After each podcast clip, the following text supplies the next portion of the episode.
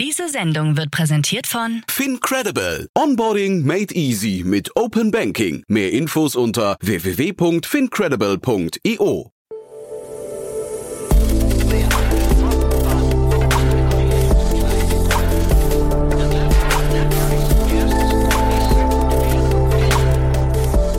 Startup Insider Daily. Interview. Ja, herzlich willkommen zu Startup Insider Daily. Mein Name ist Jan Thomas und heute geht's mal wieder um eine richtig schöne große Finanzierungsrunde. Man hat fast das Gefühl, es wäre wieder 2021, denn ich spreche mit Johannes Roggendorf. Er ist der Gründer und CEO von Medwing und sein Unternehmen, das gerade 44 Millionen Euro eingesammelt hat im Rahmen seiner Series C. Wir hatten es neu schon mal hier an anderer Stelle besprochen, ist wirklich ein spannendes Unternehmen. Die haben, wie man gerade unweigerlich merkt, Rückenwind mit einem sehr interessanten Modell für den Pflege- oder Gesundheitsmarkt. Und ja, was es damit auf sich hat und warum das Ganze so spannend ist und bei den Investoren so gut ankommt und was auch die Silicon Valley Bank dort im Cap Table zu suchen hat oder vielleicht auch an Unheil angerichtet haben könnte. All das erfahrt ihr jetzt von Johannes Roggendorf, dem Gründer und CEO von Medwing. Werbung. Sei dabei beim HTGF Family Day am 11. und 12. Juni in der Station Berlin. Für zwei Tage voller Inspiration und Business. Tauche ein in ein einzigartiges Netzwerkerlebnis mit bis zu 1500 Teilnehmenden. Erkunde das innovative Seed- und Later-Stage-Portfolio des Hightech Gründerfonds. Lass dich vom vielseitigen Programm inspirieren und knüpfe wertvolle Kontakte. Sichere dir jetzt dein Ticket. Mehr Informationen findest du unter www.family-day-htgf startup.de. Startup Insider Daily. Interview.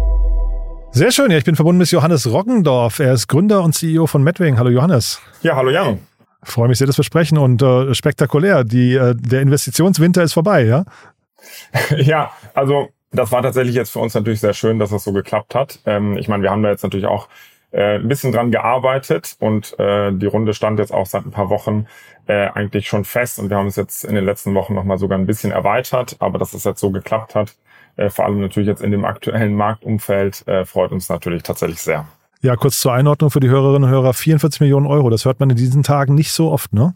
Ja, das stimmt. Allerdings äh, muss man natürlich auch sagen, war das jetzt unsere Series C. Also wir sind inzwischen tatsächlich schon ein Unternehmen, was ein bisschen fortgeschritten ist, würde ich sagen. Also nicht mehr ganz das kleine Startup. Und uns gibt es jetzt auch schon seit ähm, ja, fast sechs Jahren inzwischen.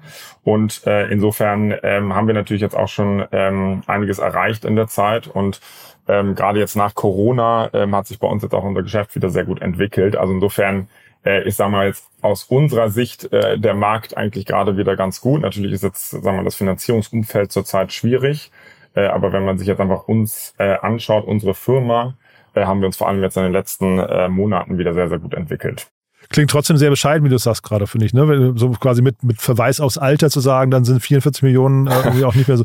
Also ich finde das schon stattlich. Ja? Nee, ja, also es freut uns natürlich auch. Ne? Auf der anderen Seite, wir haben natürlich auch noch viel vor uns. Deswegen ähm, ist es jetzt auch für uns jetzt kein Grund äh, zu sagen, okay, wir können uns jetzt zurücklehnen, wir haben jetzt eine große Runde gemacht ähm, sondern im Gegenteil. Ich glaube, das ist jetzt erst für uns äh, auch nochmal ein Ansporn, äh, jetzt die nächsten Schritte zu gehen. Denn ähm, ich meine, wir gehen da ein sehr großes Thema an und insofern äh, liegt da noch eine, eine weite Reise vor uns. Äh, aber das ist natürlich tatsächlich als, sagen wir mal so, als Zwischenmilestone äh, Milestone sehr schön, äh, das jetzt in der Form dann auch erreicht zu haben. Zumal auch, was glaube ich auch ähm, wichtig ist zu sagen, das sind jetzt auch unsere bestehenden Investoren, die auch jetzt schon ähm, ja teilweise wirklich von Anfang an dabei sind ähm, und jetzt auch nochmal mit unterstützt haben. Und ähm, das ist einfach, glaube ich, auch nochmal ein gutes Signal, dass äh, die, die uns jetzt schon lange kennen, äh, nach wie vor äh, mit dabei sind und äh, tatsächlich jetzt auch im großen Stil mit investiert haben. Bevor wir jetzt über die Investoren gleich sprechen, äh, noch mal ein paar Sätze. Du hast gerade gesagt, ihr seid ja kein ganz kleines Unternehmen mehr, schon sechs Jahre alt. Ich finde, also sechs Jahre ist jetzt auch nicht, nicht ewig alt, ne? Aber wenn du vielleicht mal guckst, was waren denn jetzt so die wichtigsten Meilensteine auf dem Weg äh, zu heute, wenn du sagst, ihr seid jetzt heute irgendwie ein anderes Unternehmen als äh, zu, eurem, zu eurem Anfang? Gut, also ich meine, ganz am Anfang äh, geht es natürlich erstmal darum zu testen, ob man mit dem Ansatz und mit der Vision, die man hat, ähm, äh, wie man so schön sagt, ein Product Market Fit äh, bekommt. Also dass wir äh, am Anfang haben wir sehr stark einfach getestet, okay, ähm, funktioniert dieser Ansatz ähm, so, wie wir das Recruiting jetzt im Gesundheitsbereich äh, ändern. Und das war für uns am Anfang einfach so der erste wichtige Schritt, unsere Hypothese dazu validieren, ja, einfach zu schauen, okay, funktioniert unser Modell. Und als wir das dann ähm, ja wirklich bewiesen haben. Das würde ich sagen, ging auch relativ schnell. Ähm, haben wir dann auch nach unserer Seed äh, dann die Series A äh, gemacht und das war dann so der Zeitpunkt, wo wir dann stärker auch äh, ja in unsere Struktur investiert haben, weiter in das Produkt investiert haben, um sozusagen die Vorbereitung zu treffen, um dann noch stärker zu wachsen. Und inzwischen sind wir, würde ich sagen, an einem Punkt, wo wir einfach wissen, okay, das Modell, das funktioniert. Äh, wir haben einen sehr, sehr großen Markt. Und jetzt gilt es einfach, das ähm, wirklich so groß zu bauen, dass wir da die führende Plattform werden. Und ähm, das ist jetzt insofern auch der, der nächste große Schritt. Ähm, und in der Entwicklung entwickeln sich natürlich viele Dinge mit. Ne? Das ist ähm, einerseits irgendwie der Fokus ähm, ja auf das Business selbst, ähm, dann auch von den Regionen her haben wir zum Beispiel erst in Berlin angefangen, sind dann Schritt für Schritt in weitere Regionen gegangen, ähm, sind inzwischen auch in England aktiv. Ähm, aber auch vom Team entwickelt sich natürlich dann so ein Unternehmen natürlich weiter. Und inzwischen äh, haben wir da auch ein sehr ja, seniores Leadership-Team, würde ich sagen, auch jetzt äh, extern mit dazu geheiert. Ähm, und dazwischen liegen halt sozusagen viele Milestones, die wir dann erreicht haben. Ich glaube, wenn man jetzt zurückblinkt, äh, zurückblickt, ähm, war sicher für uns die ganze Corona-Zeit tatsächlich schon eher eine große Herausforderung, weil äh, das natürlich in unserem Kernmarkt äh, alles stattgefunden hat und es vor allem schwierig war, am Anfang so zu überblicken, wie lange das Ganze dauert und was auch für uns da der direkte äh, Einfluss ist. Ähm, insofern war das sicher die zwei Jahre nicht ganz so einfach, ähm, aber das haben wir eigentlich sehr, sehr gut gemeistert und sind auch in der Zeit noch gut weitergewachsen. Aber das ist jetzt ähm, für uns nach Corona, wo es jetzt doch ja, sagen wir mal, normalisiert ist, ähm, alles wesentlich stabiler und äh, das macht natürlich auch einen Unterschied. Jetzt hast du vom Product Market Fit gesprochen, hast auch gesagt, ihr wollt die für, eine Plattform werden. Ich glaube, für die Hörerinnen und Hörer ist noch nicht ganz klar, in welchem Bereich denn. Lass uns da vielleicht mal drüber sprechen, welchen Gerne, Markt ihr überhaupt angeht. Ne? Genau, also wir sind ähm, eine Recruiting-Job-Plattform im Gesundheitsbereich und wir fokussieren uns wirklich ausschließlich auf den Gesundheitssektor. Das heißt, was wir machen, ist, dass wir es Kandidaten sehr einfach machen, den bestmöglichen Job im Gesundheitsbereich zu finden. Und wir wollen da ganz klar diese erste Anlaufstelle werden für alle Leute, die in dem Bereich arbeiten möchten. Ja, das heißt, ähm, wenn man jetzt an Pflegekräfte denkt, an Ärzte, Hebammen, also eigentlich alle Jobprofile im Gesundheitsbereich, äh, da wollen wir sozusagen das werden, dass wenn man irgendjemanden fragt, hey, was machst du eigentlich, wenn du in dem Bereich einen Job suchst, äh, dass alle klar sagen, äh, ja natürlich, ich gehe zu Medwing. Und wir sozusagen, und das macht uns ehrlich gesagt aus, dass wir uns sehr stark ähm, an den Kandidaten orientieren. Also wir haben einen Prozess, der beim Kandidaten anfängt und äh, machen es denen eben sehr einfach, äh, in dem Bereich einen Job zu finden. Und auf der anderen Seite arbeiten wir natürlich dann mit den Arbeitgebern in dem Bereich zusammen. Das sind dann große Krankenhausketten, äh, einzelne große Unikliniken, äh, genauso aber auch Altenheime, ähm, ambulante Pflegedienste bis hin schlussendlich ähm, zu Arztpraxen, Apotheken. Ähm, in dem Bereich sind wir jetzt noch nicht so aktiv. Also aktuell fokussieren wir uns schon stärker auf die großen ähm, Kliniken und Altenheime. Äh, aber im Endeffekt bauen wir eigentlich den Marktplatz, ähm, dass wenn man in dem Bereich einen Job sucht, dass wir da die erste Anlaufstelle werden wollen. Und ähm, das ist eigentlich unser Konzept. Ja, das heißt, vom Prinzip her ist das sehr simpel. Und ähm, natürlich äh, bauen wir allerdings ähm, dann sozusagen diese end-to-end digitale Lösung, äh, die dann schon auch aufwendig ist zu bauen, äh, so dass wir dann für die Kandidaten eigentlich den bestmöglichen Service anbieten. Und diese Form des Jobfindens, äh, die gibt es meines Erachtens halt in der Form auch noch nicht äh, so, dass man sagen kann, okay, das ist zufriedenstellend. Und das war auch ehrlich gesagt der, der Anlass oder der Grund, Metring zu gründen, ähm, weil ich immer schon fand, dass das Recruiting, so wie das in vielen Bereichen abläuft, äh, dass man sich irgendwie durch äh, 1000 Job äh, Position oder Job Ads da durchwühlen muss äh, auf den klassischen Jobboards oder dass man auf die ganzen einzelnen Karriereseiten gehen muss, um da irgendwie herauszufinden, welcher Job jetzt irgendwie gut passt. Äh, das ist halt für eine Einzelperson sehr, sehr umständlich. Ne? Und ähm, gerade im Gesundheitsbereich ist es so, ähm, dass es natürlich ein großes Angebot an Jobs gibt. Ja, also wir werden manchmal gefragt, hey, ist es, ist es nicht so in dem Markt, dass wenn ich jetzt eine Pflegekraft bin, dass ich sofort einen Job finden kann. Und natürlich ist das in dem Markt aktuell so. Aber es ist eben relativ schwierig herauszufinden, welcher Job eigentlich am besten zu einem selber passt. Ja, das heißt, wenn man jetzt hier Berlin zum Beispiel mal ähm, nimmt, wir haben circa 80 Krankenhäuser allein hier in Berlin. Äh, dann kommen da nochmal 200, 300 ähm, Pflegeeinrichtungen dazu. Das heißt, wenn du jetzt als, als Pflegekraft einen Job suchen willst, ist das sehr, sehr mühsam, ähm, sich da äh, ja ein gutes Bild zu machen und geschweige denn da überall ein Interview zu führen. Das ist ja einfach gar nicht machbar. Und da ähm, bauen wir eben mit unserer Plattform eine Möglichkeit, eigentlich strukturell den bestmöglichen Job zu finden. Und insofern ist das eigentlich auch so unser Hauptwertversprechen den Kandidaten gegenüber, dass wir es schaffen, in einer sehr einfachen äh, Art und Weise den Leuten wirklich den bestmöglichen Job zu vermitteln. Du bist ja Seriengründer, ne? Ähm, wie war denn der Schritt? Du hast ja vorher Heaven HR gemacht, habe ich gesehen. Wie ist denn der Schritt von Heaven HR jetzt zu Medwing? Das war, also genau, ich habe davor zwei Jahre ähm, Heaven HR gemacht und Heaven HR ist eine Personal-HR-Software, auf der ja, mittelständische Unternehmen eigentlich so diese ganzen HR-Prozesse managen können. Und dadurch kam ich natürlich sehr stark so in diesen ganzen HR-Recruiting-Markt rein und äh, habe da viele Lösungen gesehen und habe da eigentlich auch schon gemerkt, dass ähm, so das administrative HR-Thema natürlich wichtig ist, aber dass eigentlich das Recruiting in vielen Bereichen eigentlich noch viel elementarer ist und dass da auch ja viel mehr Druck drauf liegt. Und ähm, dann kamen eigentlich so ein paar Punkte zusammen.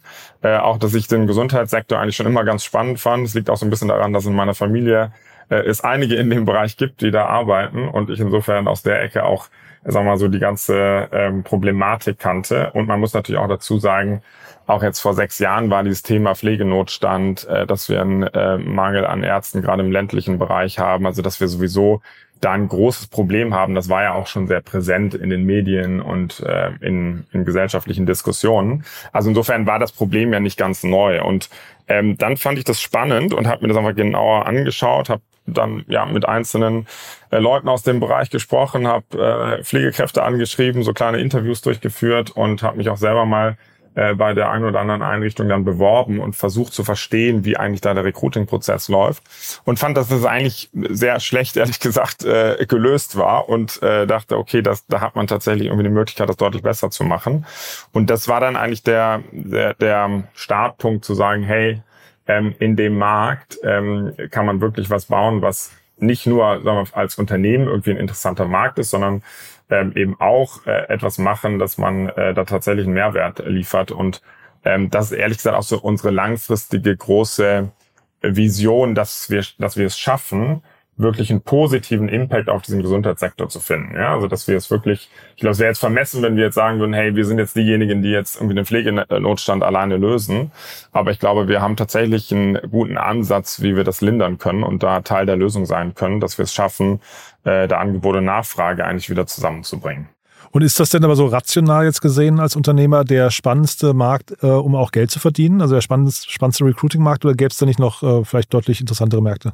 Also das war ehrlich gesagt auch nie so der, der Ansatzpunkt zu sagen, okay, wo kann ich jetzt am meisten Geld verdienen? Ne? Ich glaube, was ähm, wichtig ist, dass man auch ein Businessmodell dahinter liegen hat, was tatsächlich auch Geld verdient, weil sonst kann man auch keine große Firma aufbauen, ähm, nicht in das Produkt investieren ähm, und so weiter. Also ich glaube, man muss schon natürlich in einem gesunden ähm, Umfeld arbeiten, dass man damit auch Geld verdienen kann. Aber das war für mich jetzt nie so der Ansatz, okay, in welcher Industrie äh, kann man jetzt am meisten verdienen. Also es gibt sicher auch andere interessante Jobkategorien, das ist keine Frage.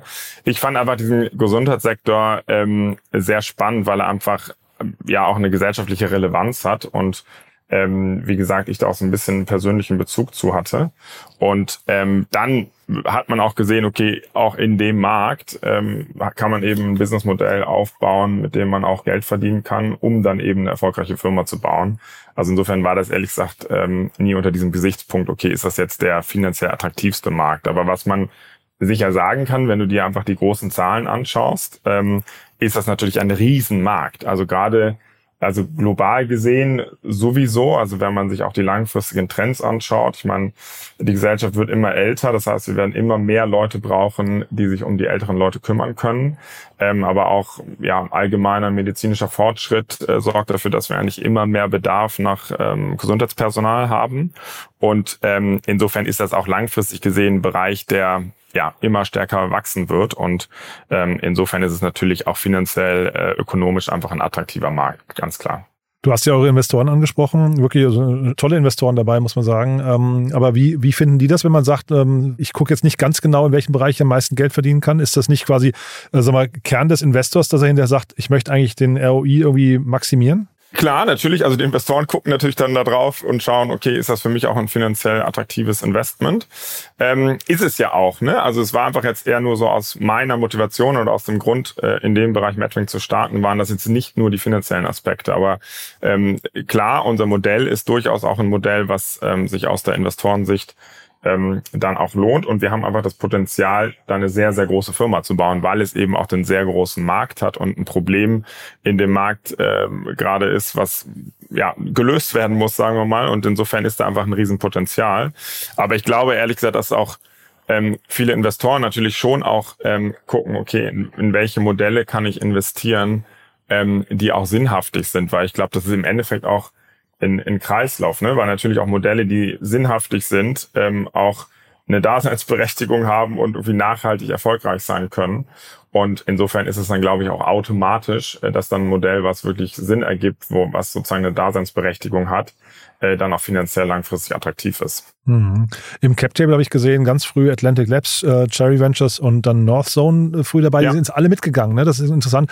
Ist das ein Zeichen dafür, dass ähm, da so, man sagt ja immer so viel Dry Powder oder so, so, also Kapital quasi am Markt ist, das allokiert werden muss? Ähm, also klar, die sind alle mitgegangen und die sind auch schon zum Beispiel in unserer Series B, ähm, sind auch alle von der Seed-Runde mitgegangen. Ähm, Aber es ist ja gerade, Entschuldigung, wenn ich reingehe, ne, für Cherry Ventures und Atlantic, das sind welche, die man jetzt nicht immer in den späteren Runden auch sieht, deswegen frage ich. Ne? Ja, also ob das jetzt daran liegt, dass sie sozusagen viel Dry Powder sozusagen äh, haben und das jetzt einfach dann allokieren müssen. Ich glaube schon, dass es bei denen natürlich auch einfach eine Entscheidung war, okay, ähm, was habe ich für Modelle, die ich noch weiter unterstützen kann. Und ich glaube, das Schöne an unserem Modell ist, ähm, dass wir, wie gesagt, ein sehr gesundes ähm, finanzielles Modell auch dahinter haben und wir jetzt auch nicht mehr weit weg sind von der Profitabilität. Und gerade im aktuellen Marktumfeld ist natürlich dann äh, so eine Firma mit so einem Profil dann natürlich generell für Investoren auch attraktiv, ne? sei es jetzt für unsere bestehenden, aber dann eben auch für neue. Und ich glaube, das war dann auch mit der Grund zu sagen, okay, äh, wir gehen da jetzt nochmal mit und unterstützen das. Äh, und freut, uns freut es natürlich auch, ne, dass wir die, die Leute, die jetzt schon lange dabei sind, eben dann ähm, auch in solchen Runden wieder mit investieren. Neu im Cap-Table ist SVB Capital. Da habe ich kurz geschluckt, als ich das gesehen habe. ja, ja, da bist du jetzt auch nicht der Einzige gewesen. Ähm, ja, also ich meine, SVB ist ja äh, generell sagen wir, mal, in der Startup-Szene ähm, sehr aktiv gewesen und ähm, bei uns war es jetzt so, dass wir eben auch einen Teil ähm, Debt aufgenommen haben und SVB war da schon auch mit der SVB Bank schon vor Jahren ein guter Partner für uns ähm, und wir haben zum Beispiel auch für unser äh, UK-Geschäft nutzen wir ein SVB-Konto in England. Äh, also insofern, ähm, die sind für uns immer ein, ein, paar, sehr guter Partner gewesen. Du hast ne? ein paar heiße Tage hinter dir wahrscheinlich jetzt auch, ne? Klar, das war natürlich dann schon aufregend. Auf der anderen Seite muss man auch sagen, dass es bei uns jetzt SVB Capital war. Und das ist nochmal losgelöst von der SVB Bank und auch legally einfach eine, eine separate Einheit. Und ähm, insofern, ähm, ich meine, war das bei uns jetzt, äh, stand da jetzt nichts äh, at risk, aber es war natürlich auch allein jetzt zum Beispiel für unser England-Geschäft, wo wir da, darüber auch unsere äh, Gehälter laufen lassen und so weiter, da war das ehrlich gesagt eher aufregender, ähm, dass wir einfach gucken mussten, okay, ähm, können wir da jetzt äh, unsere ganzen Zahlläufe äh, durchbekommen. Äh, das war dann natürlich aufregend, aber im Endeffekt äh, hat das ja für den englischen Bereich jetzt sehr, sehr gut geklappt, dass HSBC das übernommen hat. Aber ähm, klar, ich meine, das war für die ganze Szene, glaube ich, dann äh, sehr aufregend. Ich habe es nur, glaube ich, noch nie im Cap-Table gesehen jetzt in der letzten Zeit. Deswegen habe ich gefragt, dass, ob das bei euch nochmal eine Sonderrolle ist. Äh, hat sich denn das ganze Thema äh, Venture Debt verändert? Äh, hast, du da, hast du da Insights, die du teilen kannst? Ähm, ich glaube, natürlich sind die Zinsen ähm, jetzt etwas unattraktiver geworden und werden so, sicher ne? da irgendwie ja. etwas ähm, steigen. Ähm, für uns war das jetzt ähm, einfach eine, eine Komponente, weil wir auch im M&A-Bereich aktiv sind. Also wir haben jetzt auch schon zwei Firmen gekauft und ähm, wenn du dann profitable Firmen kaufst, macht aus meiner Sicht dann auch Venture Debt ähm, sehr viel Sinn. Also ich glaube, generell muss man natürlich aufpassen und das sieht man jetzt natürlich auch wieder in so einer aktuellen Lage, dass man äh, sich gerade was Venture Debt an, angeht, da nicht übernimmt. Ne? Also insofern haben wir das sehr, sehr konservativ, würde ich sagen, gemacht. Weil, weil das einfach wie ein Kredit dann auf einem lastet, die Zahllast, ne? Klar, also das ist einfach ein Kredit, du musst den zurückzahlen. Dann gibt's natürlich manche, die dann ähm, auch diese Interest-Only-Periods anbieten. Das ist natürlich dann immer sehr, also mal, kurzfristig super attraktiv, du kriegst viel Geld ähm, zahlst dann nur die Zinsen und äh, hast keine, Vers keine Verwässerung. Ähm, auf der anderen Seite, irgendwann musst du es auch amortisieren. Ne? Und dann sind das teilweise auch durchaus größere Zahlungen. Also ich glaube, ähm, da sollte man schon einfach vorsichtig sein. Und ähm, aus meiner Sicht macht das eben Sinn, wie jetzt bei uns, ähm, wo wir auch im M&A-Bereich einfach aktiv sind, dass wir dann damit auch profitable äh, Firmen kaufen, die wir dann damit finanzieren. Ähm, insofern war das jetzt bei uns sehr sinnhaft. Ich ähm, aber es kommt, glaube ich, dann auch immer so ein bisschen auf die einzelne Situation an. Ihr seid im äh, M&A-Bereich aktiv. Seit wann denn eigentlich? Wir haben unsere erste Firma, das war eine Softwarefirma, die haben wir sogar schon vor äh, drei Jahren gekauft. Ja. Ähm, also wir bauen ja diesen Marktplatz, ähm, wo wir wirklich auf der einen Seite die Kandidaten haben, auf der anderen Seite die Einrichtungen, das heißt die Krankenhäuser, Altenheime. Und da gab es eine Software, ähm, die gerade auf der Einrichtungsseite schon sehr weit war, äh, auch hier in Berliner Startup in situ.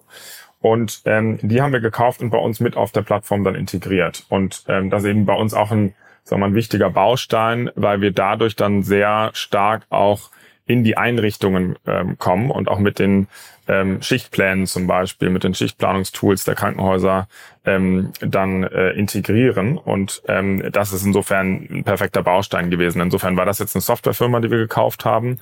Und die zweite Firma, das war ähm, tatsächlich eine klassische Zeitarbeitsfirma, äh, weil wir eben auf unserer Plattform auch dieses flexible Arbeiten anbieten. Das heißt, ähm, bei uns können auch Pflegekräfte ähm, ja, selber ihre Schichten planen, indem sie bei uns in einem Zeitarbeitspool arbeiten. Und ähm, da macht es dann eben auch Sinn, über anorganisches Wachstum ähm, dir sozusagen Kandidaten und aber auch Einrichtungen schneller auf die Plattform zu holen.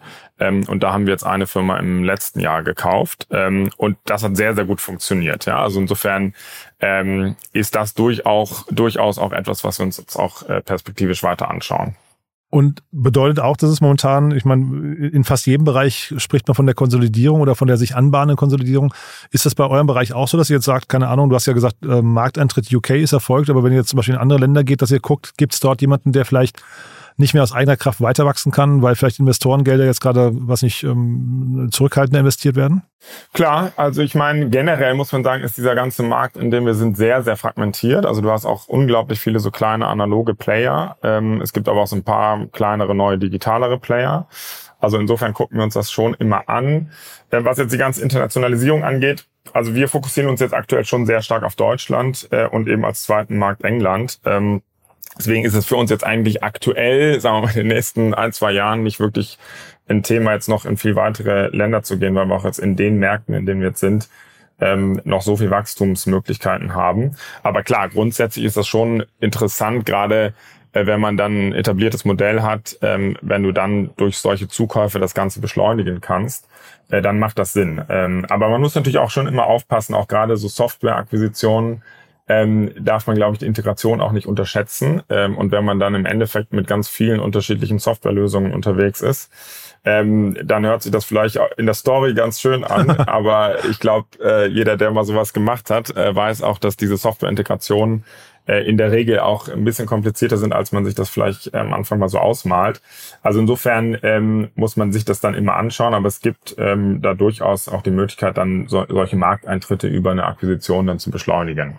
Aber auch trotzdem hier ist das nicht ein Thema, wo die Investoren dann irgendwie auf den Tisch schauen und sagen, äh, wieso macht ihr nur Deutschland und so ein bisschen UK? Ist, äh, ist das nicht so ein Modus, äh, so ein Moment, wo ihr eigentlich sagen müsst, wir nutzen die, die Gunst der Stunde aus und rollen ein, ein ähm, Produkt oder ein, ein, ein Angebot, was quasi überall funktionieren könnte, auch in alle Märkte aus? Ähm, ich würde sagen, das hat sich so ein bisschen auch geändert. Also gerade aktuell ist einfach der Fokus eher, eher auf Profitabilität. Ne? Also okay. insofern ähm, ist jetzt gar nicht so sehr dieser Modus, okay, wir müssen ganz schnell äh, in möglichst viele Länder gehen und ganz groß werden. Ähm, insofern haben wir da eigentlich jetzt auch mit unseren Investoren eine sehr klare gemeinsame Linie und äh, fokussieren uns jetzt eben erstmal auf unsere bestehenden Märkte und investieren jetzt auch ehrlich gesagt einen Großteil des Geldes äh, weiterhin in unser Produkt, in die Plattform. Ähm, insofern steht das jetzt nicht ganz akut auf der Agenda. Ähm, und ich glaube, es ist auch generell ähm, einfacher, wenn du dann in andere Länder gehst, wenn du wirklich in deinem Heimatmarkt wirklich der ganz klare Platzhirsch sozusagen bist. Ne? Also ich meine, ähm, es gibt ja auch etliche Beispiele, die dann in viele Länder expandiert sind äh, und dann äh, nach ein paar Monaten halt wieder eine Reihe der Länder alle wieder zumachen mussten. Äh, oder auch dieses Thema USA. Also klar, wir hatten ganz am Anfang auch mal Diskussionen, ob es nicht für uns Sinn macht, ähm, in die USA zu expandieren. Ähm, aber da muss man dann auch nochmal gesondert wirklich sehr viel Geld in die Hand nehmen. Und ähm, das kann bei uns auch perspektivisch irgendwann mal Sinn machen. Ich will das gar nicht ausschließen, weil ich meine, unser Modell, was wir machen, ist eigentlich sehr gut übertragbar in andere Länder. Du hast eigentlich überall das Problem, dass du nicht äh, genug Leute im Gesundheitssektor hast. Ähm, und gerade mit unserem Ansatz, dass wir halt versuchen, die Leute, die es einem in einem Markt gibt, also noch viel besser einzusetzen und eigentlich von den bestehenden Leuten ähm, mehr ja, Arbeitsstunden sozusagen in den Markt zu bringen, das kannst du eigentlich überall anwenden. Ja, also insofern macht das inhaltlich schon Sinn.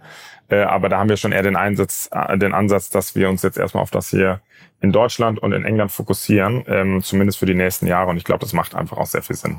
Ja, klingt aber auch so, dass dann die Investoren und ihr quasi komplett alliiert seid. Ne? Das ist ja, ähm, also ne, ich glaube, schwierig wird's dann, wenn ja, der Gründer. Aber, ja, ja. Ja, Genau, aber da haben wir ehrlich gesagt auch immer sehr darauf geachtet. Ne? Also wir hatten jetzt zum Beispiel auch ein anderes Termsheet. Also es gibt manchmal auch Situationen, äh, wo du dann mit Investoren sprichst, ähm, wo es dann doch nicht so ganz passt, ja, auch wo wir dann gesagt haben, okay, ähm, da sind wir nicht hundertprozentig aligned. Das war für mich schon immer sehr wichtig, dass wir darauf acht geben, dass wir ähm, ja Investoren an Bord haben, die mit einem die gemeinsame Vision wirklich teilen. Und natürlich gibt es mal unterschiedliche Ansätze bei gewissen Dingen oder mal unterschiedliche Perspektiven. Das will man ja auch. Also dass man, das ist ja auch ein Teil, ähm, sagen wir, der, der, des Sinns, dass man sich Investoren reinholt, die eben sehr gut sind, die viel Erfahrung haben, die viel gesehen haben. Und da bringt jeder sicher so seine eigene Perspektive dann mit, was auch sehr, sehr gut ist. Aber ich glaube, grundsätzlich eine gleiche Vorstellung dazu, äh, davon zu haben, wo man mit der Firma hin will, äh, das ist schon wahnsinnig wichtig, weil sonst ähm, äh, zerreißt man sich da. Und das war für uns immer ein wesentlicher wesentliches Kriterium einfach bei der Auswahl, welche Investoren wir auch an Bord holen. Dann sag doch noch mal kurz auf dem Weg jetzt zum Platzhirsch hier in Deutschland, vielleicht auch UK, was muss da noch passieren? Also wir werden jetzt noch sehr stark eben in das Produkt investieren, ähm, weil es da einfach, ich meine, das kann man sich vorstellen, es ist schon ähm, ein sehr umfangreiches Produkt, weil wir einmal die Direktvermittlung anbieten. Also das heißt, wir vermitteln einmal Leute in Festanstellungen.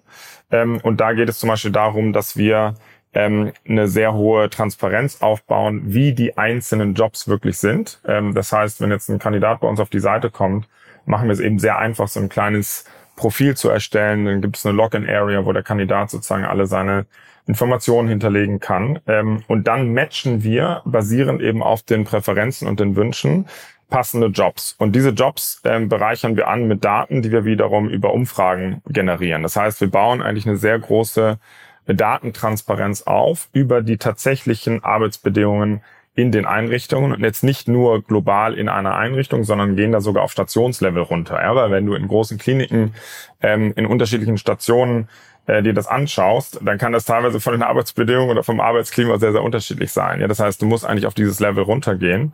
Und ähm, das ist natürlich etwas, wo wir kontinuierlich einfach besser werden, ähm, indem wir einfach mehr Datenpunkte äh, einsammeln und dann noch präzisere und noch bessere Jobvorschläge machen können.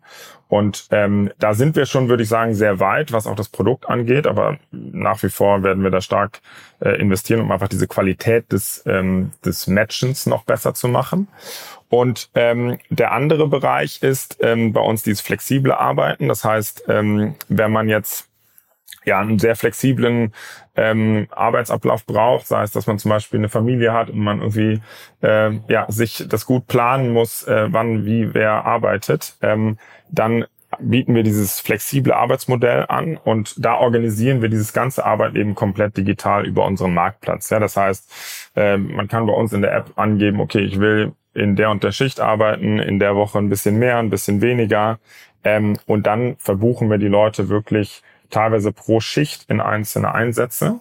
Und dieser ganze Prozess läuft komplett digital. Das heißt, man unterschreibt die Arbeitnehmerüberlassungsverträge digital, äh, Stundenzettel, die normalerweise irgendwie noch papierbasiert sind, äh, das läuft bei uns dann alles digital ab. Und das ist schon natürlich ein Prozess, wo du einfach sehr viel Software und Produkt brauchst. Und ähm, das ist eigentlich so der andere große Bereich, äh, in denen wir weiter investieren.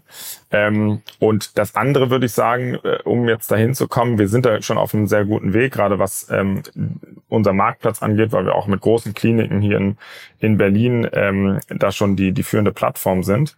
Ähm, aber es ist natürlich ein, ein Markt, wo du auf der Kandidatenseite äh, weiter wachsen äh, willst, auf der Einrichtungsseite noch mit mehr Krankenhäusern, Altenheimen integrieren möchtest.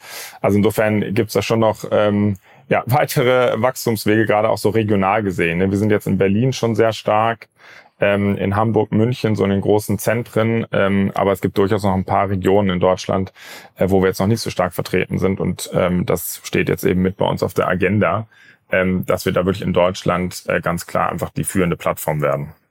Super. Ich habe auch gesehen, es gibt ein paar offene Stellen noch bei euch, ähm, die wahrscheinlich darauf warten, besetzt zu werden. Ne? Unter anderem, Absolut, ja. ja. Unter anderem habe ich gesehen dann eben auch ein paar, sogar nicht in Berlin. Ne? Das ist dann irgendwie, glaube ich, im Sales-Bereich gewesen. Genau, wir haben schon so kleine Offices auch in ähm, München, Hamburg und Düsseldorf äh, und in London. Und ähm, genau, sind da nach wie vor auf der Suche. Das heißt, ähm, wenn es äh, ja, Leute gibt, die das spannend finden, freuen wir uns natürlich ähm, und äh, wachsen auch intern äh, weiter. Das ist ganz richtig. Super, Johannes. Du, da hat es mir großen Spaß gemacht. Sehr beeindruckend. Wie gesagt, ein schönes Signal in den Markt, dass das Thema größere Finanzierungsrunden jetzt dann doch nicht für immer abgehakt ist. Also von daher sehr, sehr schön. Haben wir was Wichtiges vergessen für den Moment?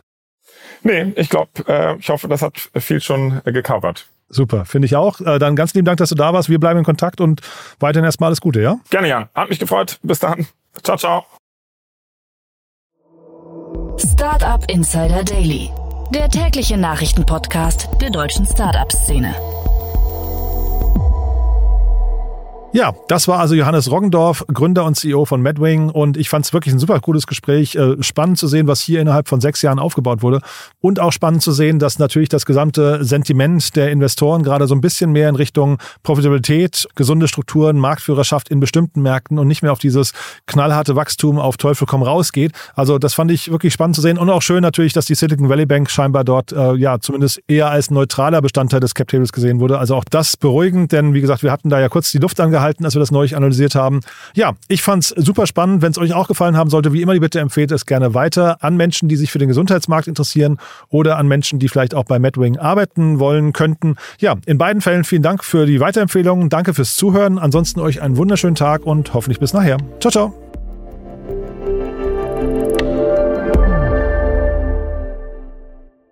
Diese Sendung wurde präsentiert von Fincredible. Onboarding made easy mit Open Banking. Mehr Infos unter www.fincredible.io.